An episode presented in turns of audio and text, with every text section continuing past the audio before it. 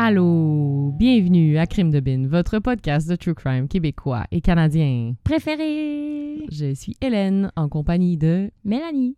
Hello. Allô. On est là pour vous raconter des histoires de meurtres sordides. Oui, vraiment. oui, Vraiment. Très. Vraiment. Et, euh, Pendant que la petite fille Amel, ouais, ma fille est là. OK. Euh, on est aujourd'hui euh, la fête du travail, jour férié, que moi puis mon chum, on, on avait comme pas catché que les garderies étaient fermées aujourd'hui. fait que voilà, elle est avec nous et on l'a essayé de la plugger sur euh, Coco Melon, Mhm. sur l'ordinateur. Good parenting. ouais, pendant qu'on raconte des histoires de meurtres à côté. Ouais. Excellent Ex- parenting. Que si jamais vous entendez des bruits collés, pire mère ever.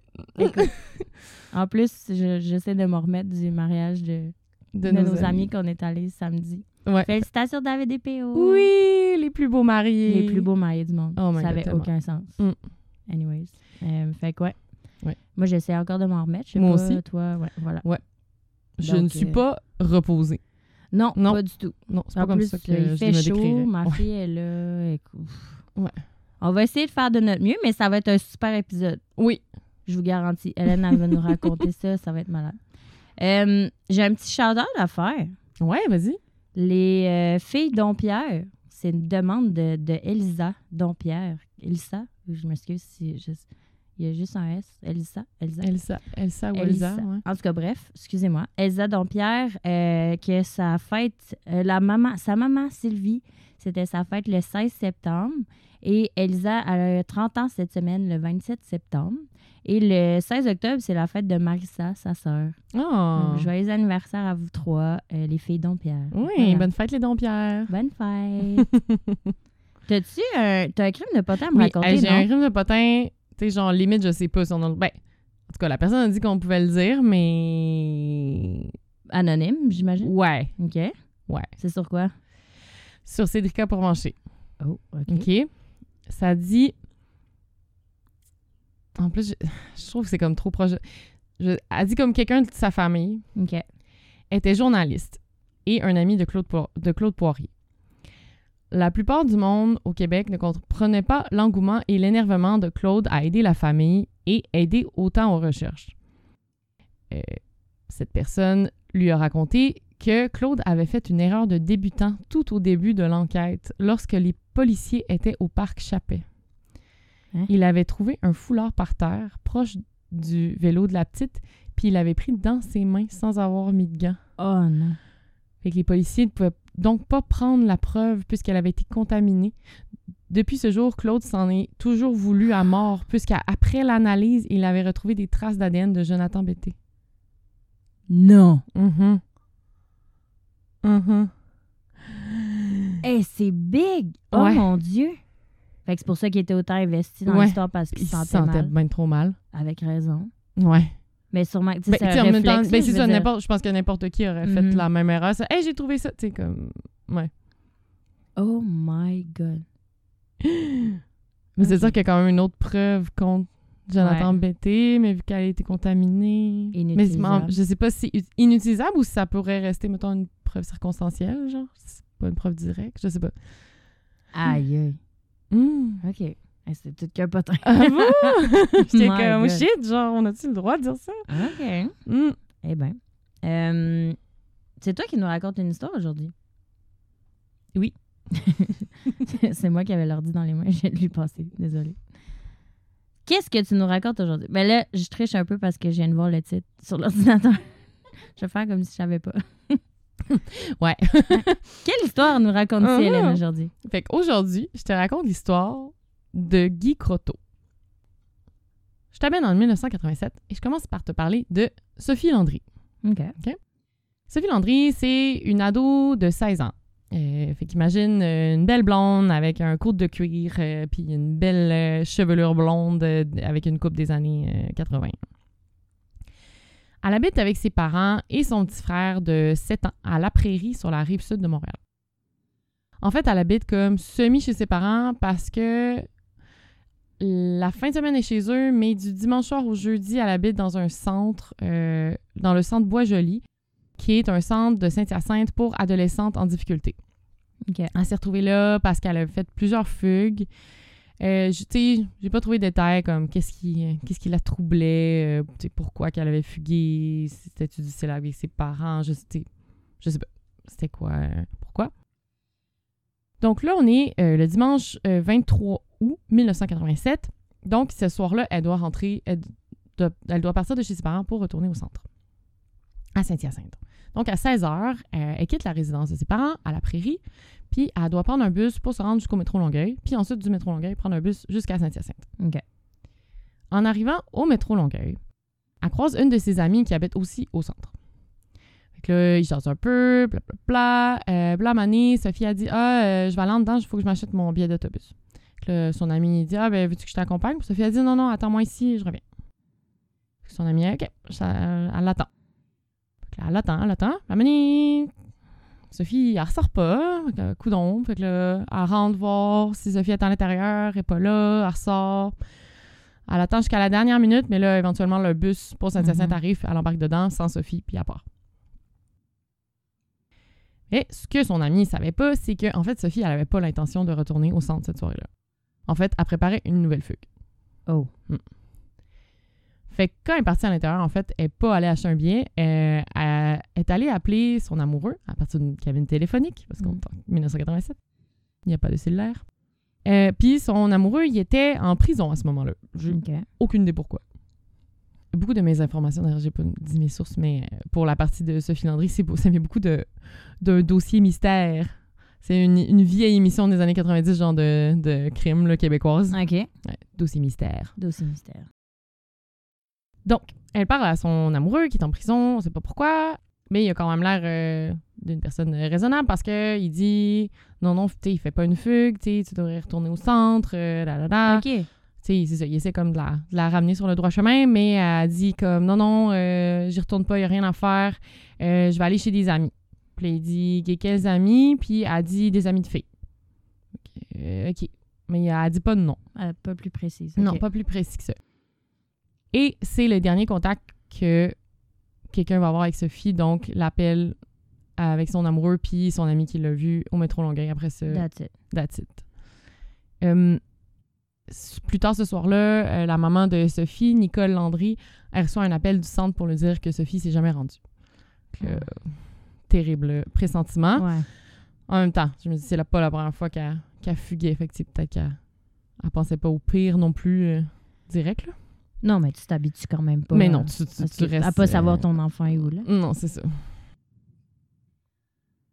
Et le lendemain matin, le, donc le 24 août 1987, là, c'est, on est à Saint-Roch de l'Achigan, donc c'est au nord-est de Montréal, dans la Nausière. Fait qu'à 70 km de Longueuil. C'est ça, c'est vraiment pas à côté de où, Non, où on l'a vu. même pas sa réussite.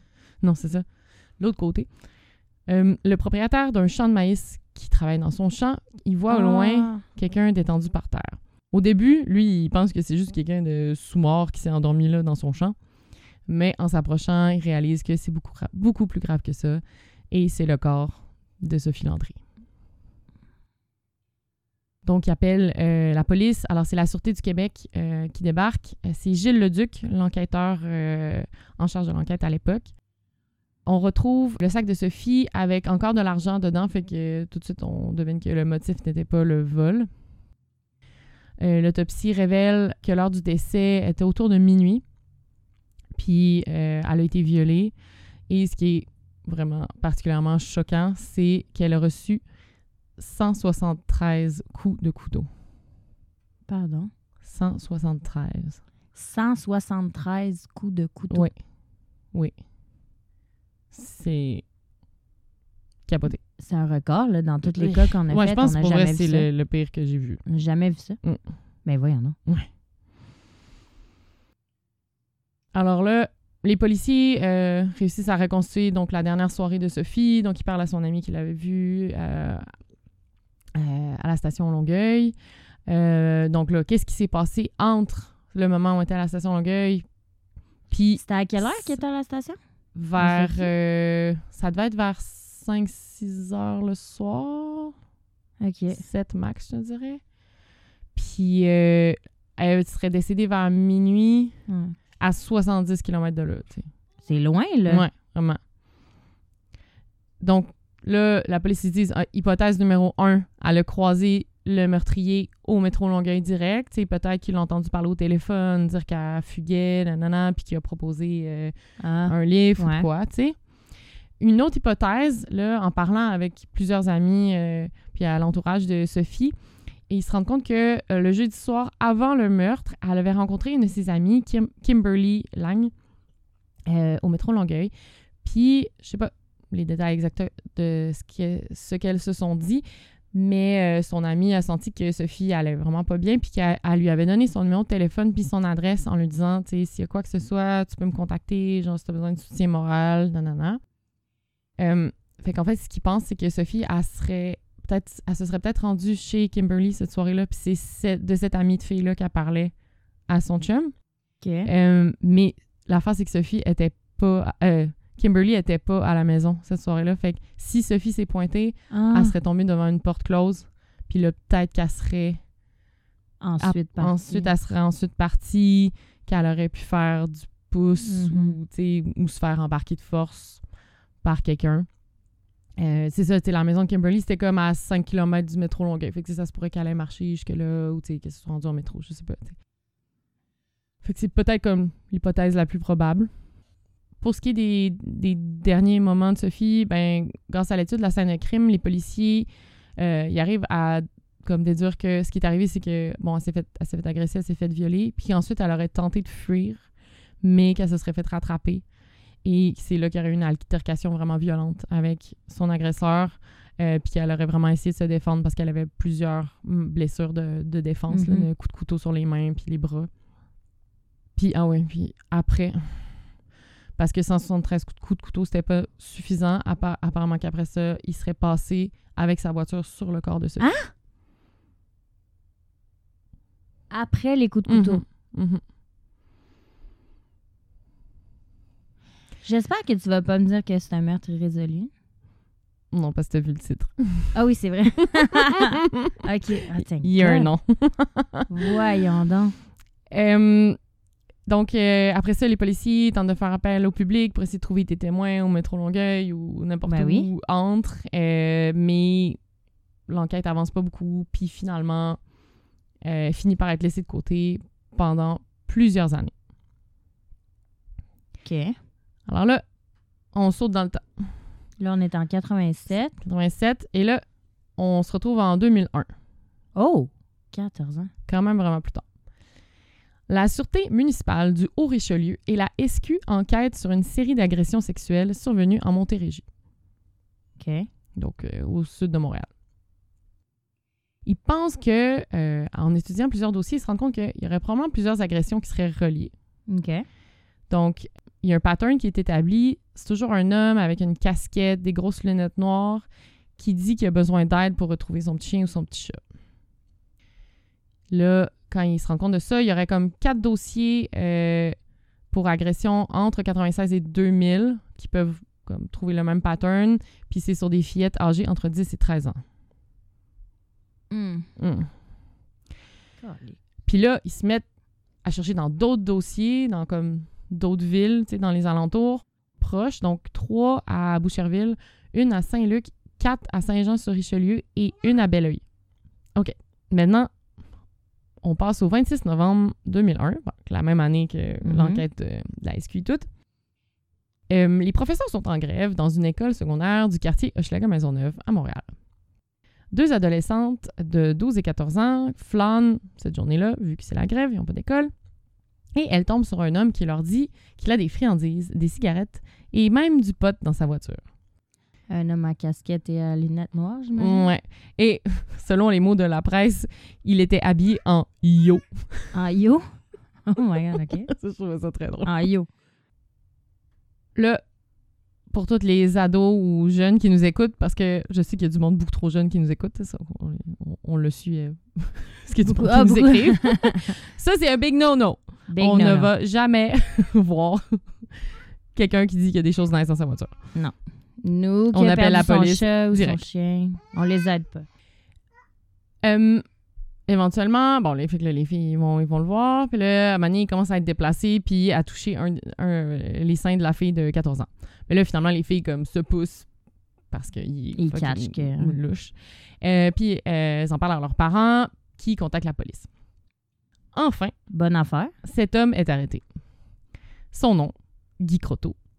Elles sont un peu plus vieilles aussi, les filles. Tu disais que ses proies, c'était en 10 puis 13. Ceux-là sont Ouais, plus faciles 12, à 14, influencer. Peut-être. Mm. Mm. Euh, donc, Guy Croteau, un homme de 45 ans, célibataire, qui habite chez ses parents. Et là, la police se rend compte, euh, en l'arrêtant, qu'il a déjà comparu récemment pour une affaire de contact sexuel avec une mineure. Mm. Qu'est-ce qu'il fait dans la vie, ce pédophile-là? Peux-tu deviner? Si- Je... Il travaille pas dans, dans une école. Il est concierge dans une école Ah. primaire de Brossard.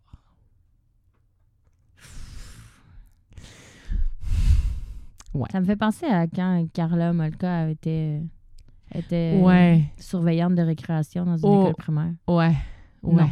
C'est non, c'est non. Non. je, veux dire, c'est correct qu'elle refasse sa vie, là, tu sais, mais comme pas, pas dans Mais une déjà, tu sais, cet homme-là, OK, il était pas connu de tous, tous les crimes Non, c'est à ça. cette époque-là, mais il avait quand même comparu. Oui, mais en fait, c'est ça. En fait, quand il a comparu, il a perdu sa job. en Ok, fait. Dans le fond, ce qui, ce qui s'est passé, euh, c'est ça. Pas longtemps, je pense que c'est- euh, en 2000, ça peut-être l'année d'avant. Euh, dans le fond, il travaillait dans une école, puis il avait amené une fillette de 12 ans faire un tour de voiture. Puis il l'aurait embrassée. Euh, par exemple, cependant, euh, elle n'avait pas été agressée sexuellement, donc Croteau s'en était tiré avec promesse de garder la paix. C'est tout? C'est tout. Promesse de garder la paix. Ouais. Tu vois comment il a bien gardé la paix. Mais je savais même pas que c'était quelque chose qui existait, promesse de garder la paix. OK. Mm. C'était comme, vu que les, gestes étaient pas assez graves. C'est une mineure. Ouais. OK. Puis bon, il savait, tu sais, il y avait pas de dossier judiciaire Ouais, non plus. Il y avait pas d'autre, il y avait pas de dossier criminel à part, tu sais. Il y avait comme rien d'autre, fait que c'était comme, euh... Ouais, en tout cas.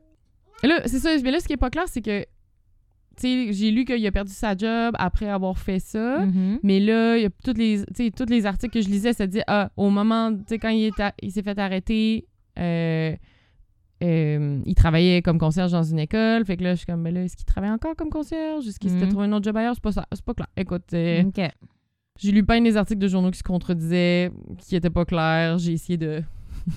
j'ai essayé de faire une histoire avec ce que j'ai Ouais, lu. c'est ça. Euh, donc, évidemment, il devient un suspect d'intérêt dans l'enquête sur les la série d'agressions sexuelles en Montérégie. Donc, pendant qu'il est en prison, il, il va servir trois mois de prison euh, après le, avoir touché euh, la fille de 14 ans. 14 ans. Euh, donc, les policiers, pendant qu'il est en prison, ils obtiennent un mandat pour avoir son ADN, pour le tester. OK. Et puis, il faut genre. Tu sais, il veut pas le donner, là. puis, à un moment donné, ils sont comme. Nous, on a un mandat, fait qu'on peut, on peut la prendre de force. Genre, est-ce que tu veux qu'on te Ouais. tienne pendant que tu te débats? Genre, puis finalement, il fait non, ok, c'est correct. Genre, prenez-le. Mais là, il y a rien qui se passe. Fait que là, lui, il pense qu'il s'en est tiré. Puis là, il sort de prison. Et à la seconde où il sort de la porte de la prison, les policiers l'attendent. Pour le retourner en dedans. Ils ont Donc- attendu qu'ils sortent. pour- Ah! Ils ont entendu, à la- c'est quand même. Je sais pas si c'est une loi ou une tactique. C'était genre eux qui voulaient avoir du fun. OK. ils voulaient comme le laisser euh, croire qu'il Ouais. avait servi son temps, mais non. Donc, les soupçons, leurs soupçons se sont confirmés. C'est bien euh, l'agresseur de la rive sud. Et ils ont eu une, une grosse surprise aussi en mettant l'ADN dans leur banque Ah, parce que c'est un match avec beaucoup de personnes. Sophie Landry, Et Sophie. Ben, donc, le Sophie. meurtre irrésolu de 1987 que, ils pensaient pas du tout à ça là, quand ils l'ont quand ils ont pris son Mais ADN. à- en 87, il avait fait une prise d'ADN? Non, non, il était pas dans la mire des policiers du tout. Eh ben, en fait, en 87, oui, il y avait de l'ADN sur la scène. OK, c'est ça. Il y en avait fait. Mais au début, en 87, il n'avait pas pu la tester parce que les, Mhm. les techniques n'étaient pas là. Mais tu sais, il avait quand même gardé les preuves, puis il y avait assez d'ADN pour. Puis lui, il Pour- était pas encore dans le système non plus. Non, c'est ça. façon. Fait que là, au moment où ils sont rentrés- ils l'ont rentré Wow. dans le système, ben là, ils ont fait comme, eh, match avec ce cas-là. De irrésolu, 87. ouais. Wow. Donc ça là, doit faire du bien en tant que enquêteur, détective, je sais pas qui, qui appelle la famille pour leur dire Hey, on a, on a résolu le cas de votre fille. Eh oui. Ou En plus, euh, euh, justement, là, les parents de, de Sophie, à chaque fois qu'un tueur en série se faisait attraper depuis Ah, il 1987, espérait. il espérait que, enfin, il y ait des réponses pour Sophie. Tu sais, fait que quand William Fife s'est fait arrêter, ah, eux, ils ben ont oui, c'était des espoirs. Parce que c'était juste, c'était en 99 qu'il s'est fait arrêter. Puis lui, justement, le coup de couteau, euh, ça y allait. Là, fait qu'il y avait quand même des ressemblances. Ouais. Euh, même quand euh, Paul Bernardo et Carla Molka se sont fait arrêter, ils ont, ils ont pensé à ça. C'est fait que, puis à chaque fois, comme les policiers les appelaient pour dire comme non, on a testé, c'est pas ouais. ça, tu sais. Fait que là, enfin, euh, ils ont une réponse. Euh, donc, il reçoit des accusations de meurtre premier degré pour Sophie Landry et plusieurs accusations pour agression sexuelle. Et on décide de faire deux procès séparés. Un pour meurtre puis un pour agression sexuelle. Donc, le procès pour meurtre euh, débute le 2 février 2004. Une semaine avant son procès, Guy Croteau fait une tentative de suicide en prison. Il se taillade les veines et prend plusieurs pilules. Ça ne fonctionne pas. Alors, il doit faire son procès. Euh, ce qui se déroule au palais de justice, balai- Palais de justice. palais de justice de Montréal et qui dure une dizaine de jours, donc jusqu'au 13 février. OK. Croteau a alors 47 ans. Euh, L'avocat de la défense, c'est Marc Labelle. dont On le voit souvent, lui. Ouais, il a fait, euh, c'était l'avocat de William Fife, Ah. d'ailleurs. Euh, il a aussi fait la- l'avocat pour la libération conditionnelle de Carla Homolka. Il a fait le- la défense de Hugo Bernier, qui était le meurtrier de Julie Boisvenu. Oh my God. Ouais, c'est comme c'est Ça va la carrière? c'est the avocat de la défense euh, au Québec. là. Ouais. C'est ça. J'ai entendu ce nom-là, que je le connais. Ouais. Ce qui est spécial pendant le procès, c'est que les jurés ne savent aucunement qu'il est aussi pédophile reconnu, parce que, ben, reconnu, Mhm. accusé, vu que le, le procès est séparé. Fait que dans ce procès-là, ils n'ont pas le droit de parler Ah. des accusations d'agression sexuelle sur des mineurs. Alors, en fait, la seule preuve que le jury a, c'est l'ADN. C'est que l'ADN de Croteau a été retrouvé sur le corps, en fait, dans le vagin de Sophie Landry. OK. Et ça, c'est in- intéressant, je ne connaissais pas ce chiffre, mais une personne sur 170 millions peut avoir ce profil génétique-là. Les chances que ce soit Qu'est-ce pas lui sont, Ouais, quand même, sont quand même très minces. Fait que, c'est la seule preuve, mais elle est très accablante. Et, tu sais, ils savent vraiment rien. Là. Ils savent juste que Guy Croteau, il habitait à Brossard. Puis ils savent même pas s'il y avait une voiture au moment du meurtre. là. Et le truc de la défense que je trouve pas niaiseux, c'est que la défense ne présente pas de défense. La défense ne présente, pas, de défense. Ils disent rien, dans le fond. Hein? Fait que le, fait que le jury comme, reste encore plus dans le noir, tu sais, dans le fond, que la seule preuve, Ils c'est ça. donnent pas de Ils chance rien de-. OK. Ouais. Hein, c'est toute qu'une stratégie, ça? Avoue, hein, j'étais là. Dans ce cas-là, c'est pas con. Tu Mm. donnes pas de chance, tu t'as aucune perche. Tu ouais, tu fais pas témoigner euh, Pas de témoin. rien. OK. Ben, quand c'est la seule stratégie que t'as, Ouais. c'est- tout. Mm. Donc, après 15 heures de délibération, le jury revient avec un verdict de Culpabilité. yes, Yes. culpabilité. Euh, lorsque le verdict de culpabilité tombe, Croteau s'effondre en larmes. Bouhou. Bouhou. Le juge Brunton, Br- Brunton euh, a parlé d'un crime sordide. Et là, je le cite, il dit Vous vous êtes servi de votre victime pour assouvir vos bas instincts. Depuis cinq minutes, les jeunes filles de la rive sud se sentent maintenant plus en sécurité, sachant qu'elles ne courent plus le risque de vous rencontrer. Wow. Bien dit. Très bien dit. Et pendant que le juge lui dit ses quatre vérités, puis qu'il a eu ce qu'il méritait, euh, ben, Guy Croteau, il sort une lame de rasoir qu'il avait cachée sous son bracelet montre et il tente de s'ouvrir les veines dans le box des accusés. Hein? Coup de théâtre. Ça marche pas. Non, non, là, les gardes interviennent Ouais. euh, rapidement, puis euh, il est pas blessé gravement, puis... euh, puis là, quand il l'emporte, il crie qu'il est innocent. Il crie qu'il est innocent. Ouais. OK. Innocent, mais un autre, un autre genre d'innocent. Ouais.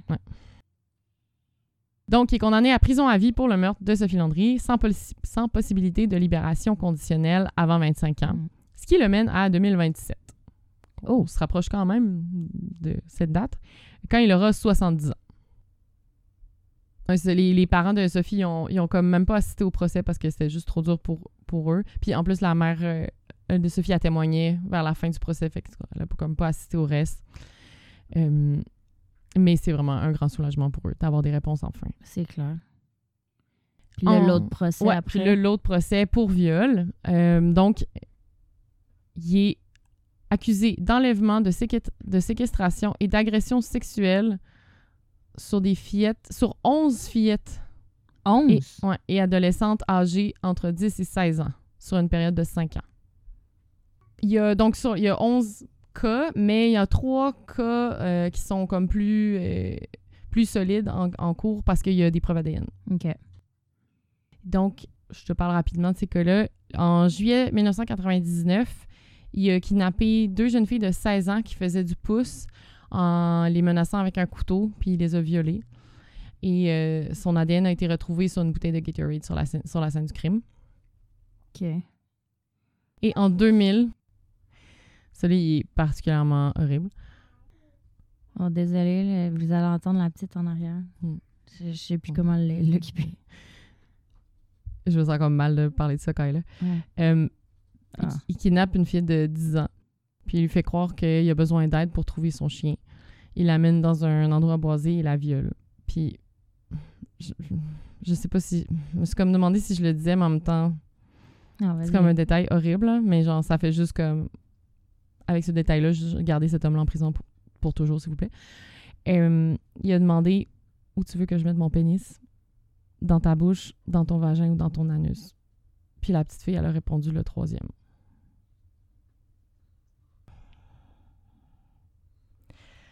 10 ans. 10 ans. C'est fucking inhumain, man. T'sais, J'en reviens pas. OK. Euh... Ça veut dire, la petite fille, elle a raconté ça à ses parents, genre. Ouais. Elle a raconté ça en cours. Probablement. Elle a témoigné? Ben, j'imagine, si c'était dans la preuve et tout. la poulette qu'il a fallu qu'il dise ça devant toi. Ah, Ah. Pas de Ah. bon sens. Puis là, on apprend que sur lui, ben, il y avait toujours un rape kit. Donc, euh, de quoi attacher quelqu'un, euh, des gros couteaux, puis des condoms. Il avait trafiqué la portière euh, de sa voiture du côté passager pour pas qu'on puisse l'ouvrir de l'intérieur. OK, professionnel Ah, ouais, violeur, non. le gars, là. Mhm, C'est mhm. pas son il savait ce qu'il faisait. là. Wow. Euh, puis sa technique, c'est après ça, il, il- il- il- quand il droppait les, ses victimes, ben, il les menaçait de ne pas aller, tu sais, de pas aller Mhm. voir la police. là, sinon, ouais. Donc finalement, il est reconnu coupable euh, des, des- des trois agressions sexuelles avec les preuves ADN. Les autres, je pense qu'il manquait de preuves.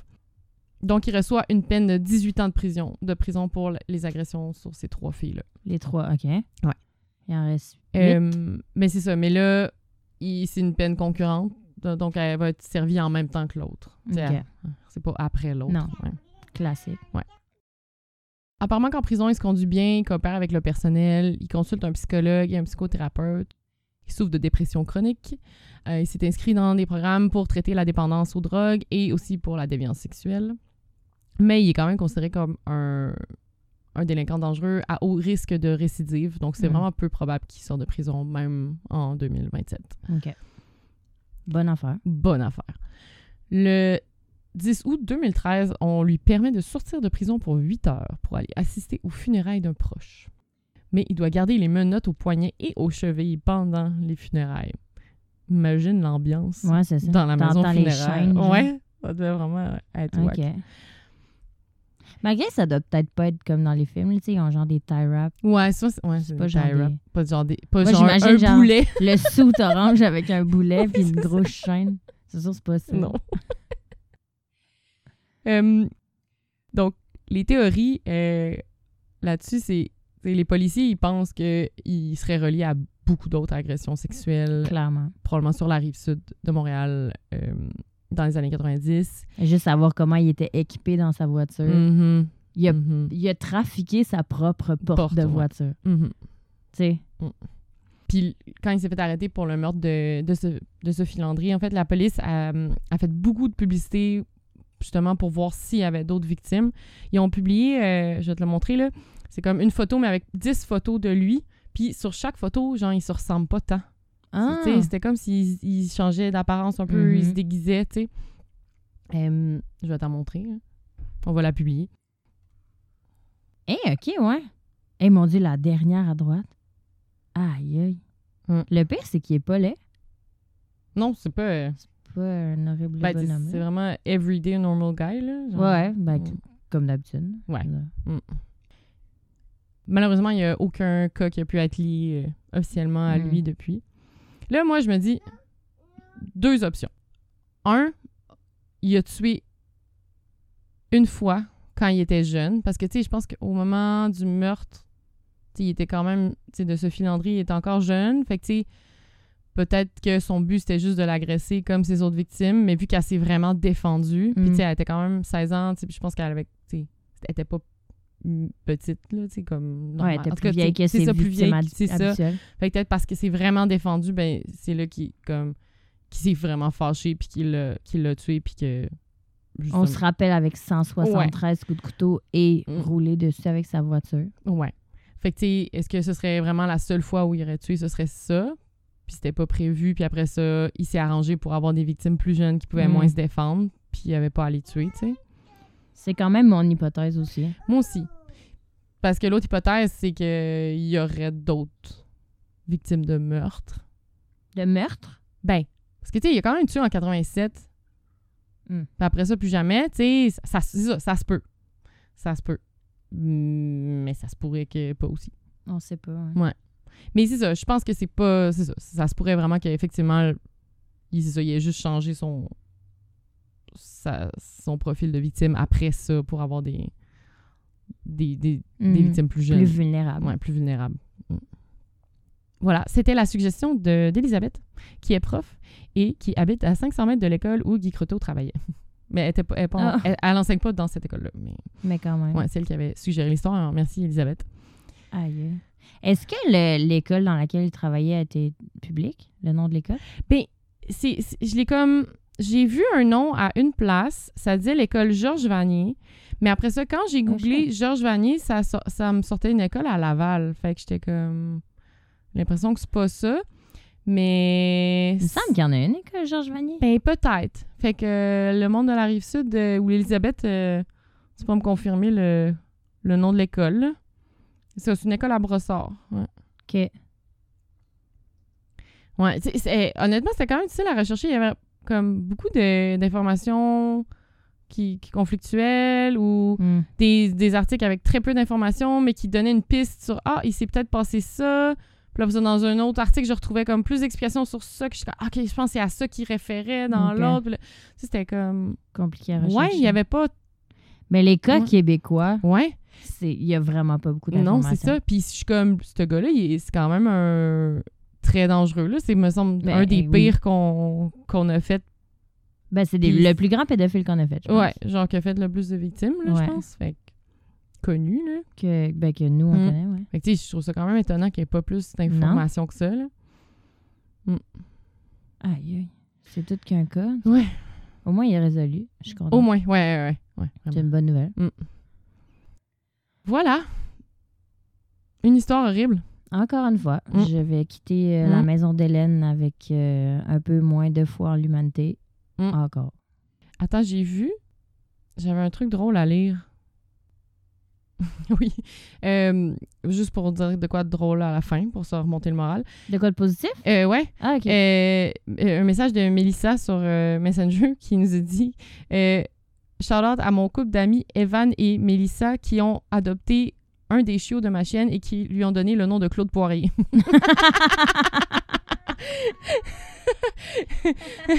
Elle dit Les prises de rendez-vous chez le vétérinaire sont toujours drôles. Elle est dans la salle d'attente, Claude Poirier. Je trouvais ça bon. Surtout qu'on on a parlé de Claude Poirier tantôt. Ah, c'est trop drôle. ah, ben, je suis contente. On peut faire comme euh, la bonne nouvelle TVA. Oui, c'est ça. On devrait comme s'en garder un pour la fin tout le temps. Parfait. Histoire que, tu sais, on- surtout quand on sort nos épisodes le lundi, ben, le dimanche pour les Patreons, mais genre, commence bien ta semaine avec une histoire d'horreur. Mhm. Fait qu'on peut la terminer sur une bonne note. Une bonne note. Voilà. Voilà. Petit Claude Poirier. Et grand Claude Poirier aussi. Bonjour. Merci beaucoup Oui, euh, merci d'avoir été là. d'avoir été là. Merci Hélène de nous avoir raconté une, une histoire horrible, Ça fait dégueulasse de pédophile. encore plaisir. une fois. Et euh, ben, on se revoit dans deux semaines. Oui. Et euh, la semaine prochaine pour les Patreons-ish? Non, je pense qu'il est sorti de la, celle d'avant les Faut Patreons. que j'arrête de dire ça. Je suis tellement pas bonne avec le calendrier. On se voit dans deux minutes. Ouais. Hélène, elle a non. Non. OK. Merci beaucoup. Bye. Bye. À la semaine prochaine.